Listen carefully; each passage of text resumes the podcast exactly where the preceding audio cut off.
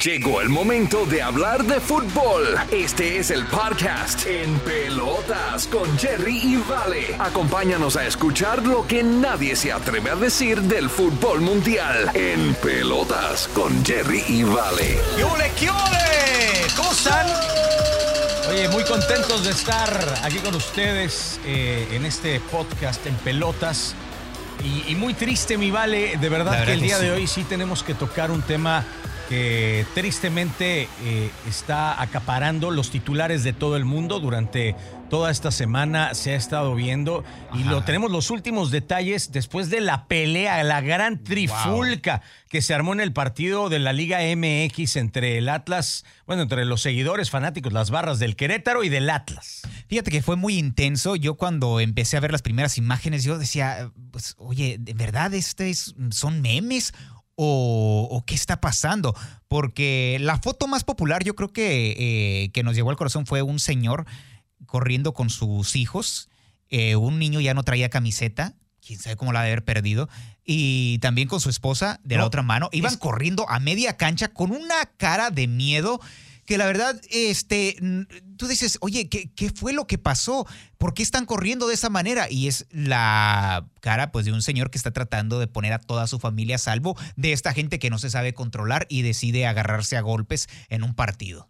Fíjate que eh, esa, esa imagen que tú hablas, eh, el niño sin la playera, es porque le quitaron, o sea, el, el papá le quita la playera porque p- probablemente era del- del equipo.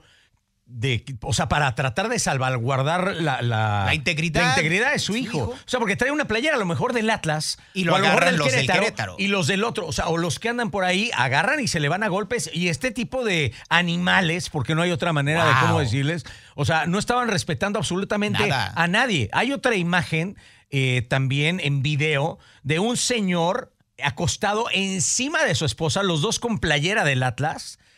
O sea, tratando de cubrir a su esposa y otras personas de, de- de la barra del Querétaro pegándole de patadas a él y él protegiendo a su esposa para que no le cayeran los golpes.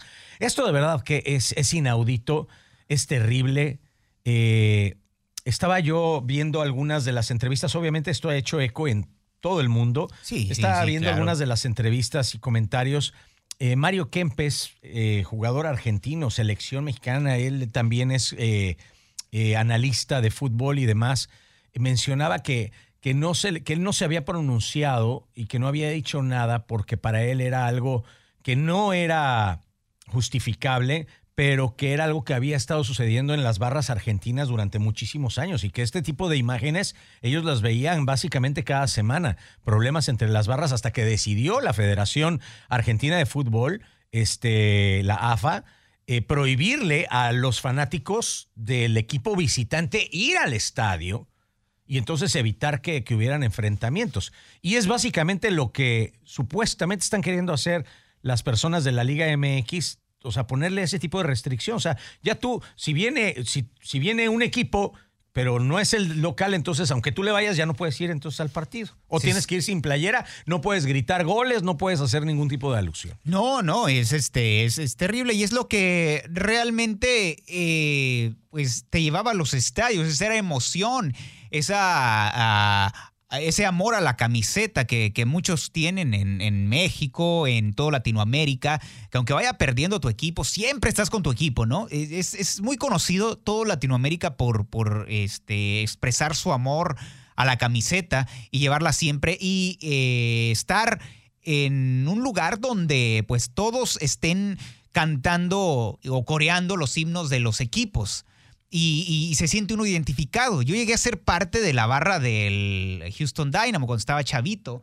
¿Cómo Me acuerdo se llama que el, batallón, el batallón. nos íbamos todos y este y cuando estábamos, o sea, nos quitamos las camisetas y con la camiseta la agarramos de bandera y andábamos este eh, gritando y sí decíamos malas palabras y todo y les decíamos les gritábamos a los equipos contrarios y todo y también nos la regresaban y todo eso, pero nunca eh, nos vimos en esa situación donde pues nos sintiéramos ya como que en el ah, momento de agarrarnos a golpes para arreglar nuestras diferencias. Todo se detenía en el momento de que finalizaba el partido. Decía, ¿sabes qué? Un aplauso para los que ganaron y vamos y le aplaudíamos bueno, a nuestro pero equipo cuando para hay que alcohol siguiera. de por medio eh, y cuando hay personas que incluso podrían estar bajo la influencia de algún otro tipo de, de producto, de, de- de drogas y demás, Sí, pues digo, falta uno, o sea, y eso lo hemos visto muchísimas veces. Ajá. Basta una persona que no esté en sus capacidades conscientes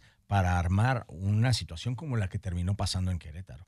Digo, Claro. de verdad que es, es- es- es lamentable. Dices que tú nunca viste, pero pues, al calor de los gritos, insultas a alguien y alguien que resulta, o alguien se siente ofendido porque le gritaste al otro equipo, le mentaste la madre al jugador, oye, el ayun, vas y chiflas a tu mouse, no sé qué. Y, este, y alguien se siente ofendido de la barra de, de enfrente y a lo mejor no está en sus cabales y eso puede suscitar un problema. O sea, entonces, o sea, ¿qué, qué es lo que se debería de hacer, vale? O sea, ¿Cómo podemos acabar con esta violencia? Porque no es posible que ya no se pueda. O sea, cuando el fútbol era un deporte que veías en familia. Yo recuerdo haber ido al estadio con mi papá, Claro, con mis no. primos, con mis tíos, o sea, y yo de chavito, o sea, de, de ocho años, siete años. O sea, ya no podemos llevar a los niños, ya no podemos ir con las esposas. O sea, ¿qué, va a terminar pasando? ¿Qué es lo que se debería de hacer? Pues eh, mira, ahí está bien complicado el asunto porque de hecho cuando vine aquí en México, la gente, una de las cosas que más eh, disfrutaba yo es ir a apoyar al partido de México y ver que ahí estaba la gente, ver ese, ese apoyo y ver eh, esa energía, ¿no? Por un equipo, aunque no estén dando nada, te divertías demasiado. Hasta que empezaron a tirar eh, cerveza cada vez que anotaban un gol, era súper incómodo, ya no podía ir porque eh, me gustaba ir con mis sobrinos, ya no los podía llevar porque era algo que, pues, o sea, se quejaban ellos, no les gustaba. Escuchabas demasiadas malas palabras, ya no era lo mismo, ya no es, se- ya, ya deja de ser algo de familia y pasa a ser algo callejero, porque este tipo de peleas siempre se han vivido en las calles. O sea, cuando tenemos equipos que son, este, digamos que un equipo de Galveston le toca eh, enfrentarse con un equipo de Texas City. Y, y sí hay esa rivalidad, que no sé por qué, y siempre terminan a golpes y ese tipo de cosas por alguna falta, y en la cancha, y ya, se va. pero en esta vez es tanta gente y es tanto lo que se empieza, son tantos los implicados que empieza a, llover la violencia de una manera incontrolable y no hay seguridad como para decir, ¿sabes qué? Pues que sigan, pero vamos a tener un poco más de seguridad para que esto no Pero- vaya a escalar a un nivel más violento como lo que pasó en, ese, en esa situación. Pues yo no, hay- yo no veo que haya manera de arreglarlo. O sea, eh, digo, prohibirle a las personas que se agrupen, prohibirle a las personas que tengan cantos, ¿no? Que, que- que- es parte del fútbol. O sea, este tipo de situaciones las hemos vivido desde siempre. O sea, siempre han existido este tipo de problemáticas.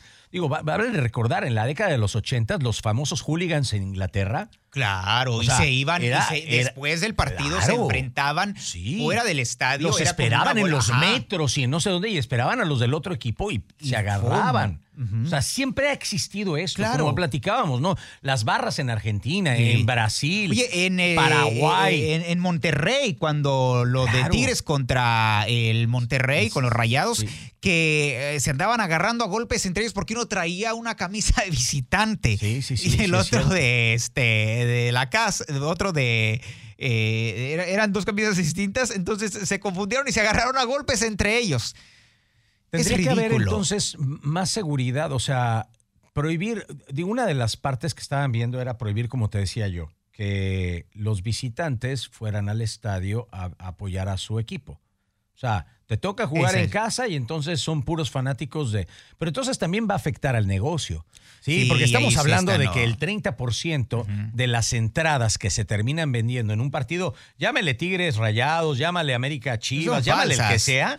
O sea, si lo pones en esa perspectiva, el 30% son compra de boletos de- del equipo contrario, del equipo visitante. Entonces ahora vas a tener También. estadios 30% vacíos. Sí, entonces como que no está el asunto, yo creo que hay que ser un poquito más conscientes y también así como lo están haciendo en ah, las ligas eh, europeas, ¿no? Que dan ah, minutos de silencio por el racismo, que dan minutos de silencio por lo de la paz mundial, ahora con lo de Ucrania, que este, eh, le dan ah, un minuto de respeto a todos los caídos y todo ese tipo de situación. También hacerlo de una manera eh, como servicio al público, ¿no? De que oigan y recuerden mantener eh, la cordura o mantener el orden a todos los que están en las canchas, a, todos los que están, por ejemplo, en los estadios, y que, y que se respeten unos con otros, ¿no? Que, que, está bien que vayamos allá, pero que lo hagamos de una manera ordenada para que sigamos disfrutando de este bello deporte. Supuestamente, dentro de los lineamientos de la Liga MX y parte del Departamento de Gobernación, Seguridad Pública en México,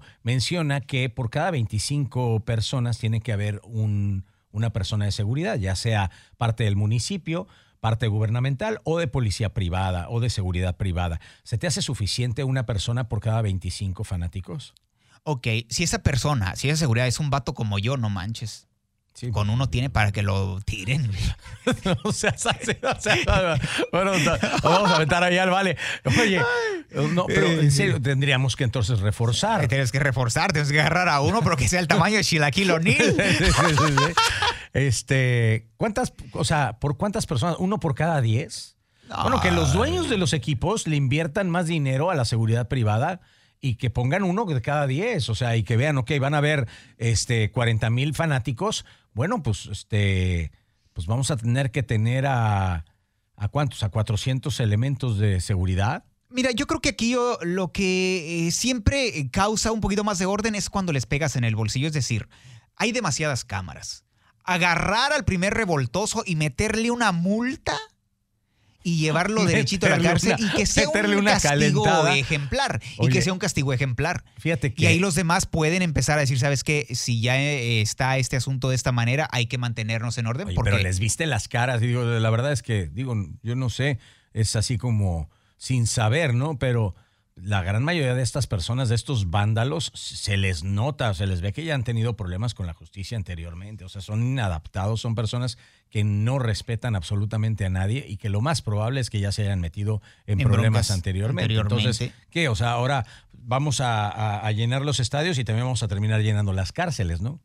También, y luego también, y, aparte, eh, al poder entrar. Es que aquí en el, en el estadio, por ejemplo, en el NRG, no, bueno, la verdad es que aquí en Estados Unidos es otra onda. Es otra onda. O sea, si tú aquí había una cerveza y ya te cayeron cuatro vatos. No, y son una seguridad grande. Y luego y, pierdes el acceso al estadio por completo. Es decir, si yo, Valentín Gallegos, llego a comprar y quiero comprar un, un ticket, eh, revisan ahí todo y te dicen, ¿sabes qué? Este vato no puede entrar. Y ya, y, la lista negra. la lista negra, ya no puedes entrar. Pasa mucho con los que se encueran y empiezan a correr en medio de la cancha para llamar la atención. Entonces es una cuestión de educación. O sea, ¿cuál sería el clásico más clásico de todo el mundo? El, partido, el, más grande, el más, el de mayor fanaticada, el de mayor pasión, el que desborda los pichis, este, los nervios, los y, nervios y todo. Aquí en, todo el mundo. en todo el mundo, los de mayor bueno, pues tiene que ser el, Real Madrid y el Barcelona, porque esos... Yo nunca he visto una madriza en un estadio de, tal vez me equivoco, ¿eh? tal vez, pero no me ha tocado ver. Me ha tocado ver que se agarren entre los jugadores de repente y se peguen sus empujones.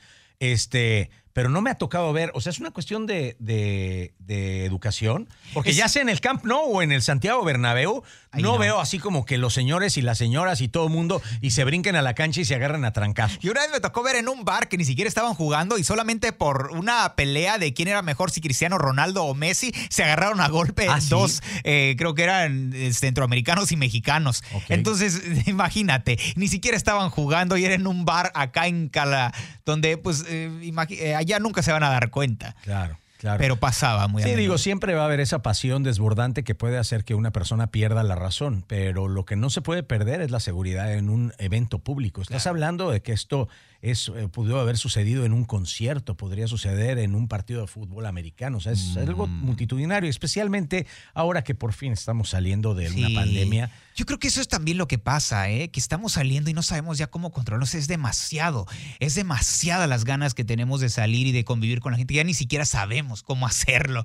Tal vez ya perdimos ese, este, eh, perdimos ese estilo, ¿no? De salir y disfrutar de una manera pacífica y de una manera saludable, ¿no? Totalmente de acuerdo. Bueno, pues muchísimas gracias por haber estado con nosotros en el podcast en Pelotas. Suscríbanse, háganle download, compartan y platíquenos también por medio de las redes sociales eh, de qué quieren que platiquemos, cómo quieren que nos este, comportemos. Este, Vale y un servidor. Eh, nos pueden seguir en redes sociales. Claro, a mí me encuentran en Instagram como Vale Mega 101. A mí me encuentras como Jerry Fernández. En Instagram, el Jerry se escribe con G. Cuídense mucho y nos escuchamos en la próxima en Pelotas. Esto fue En Pelotas con Jerry y Vale. Recuerda suscribirte para que no te pierdas ningún episodio.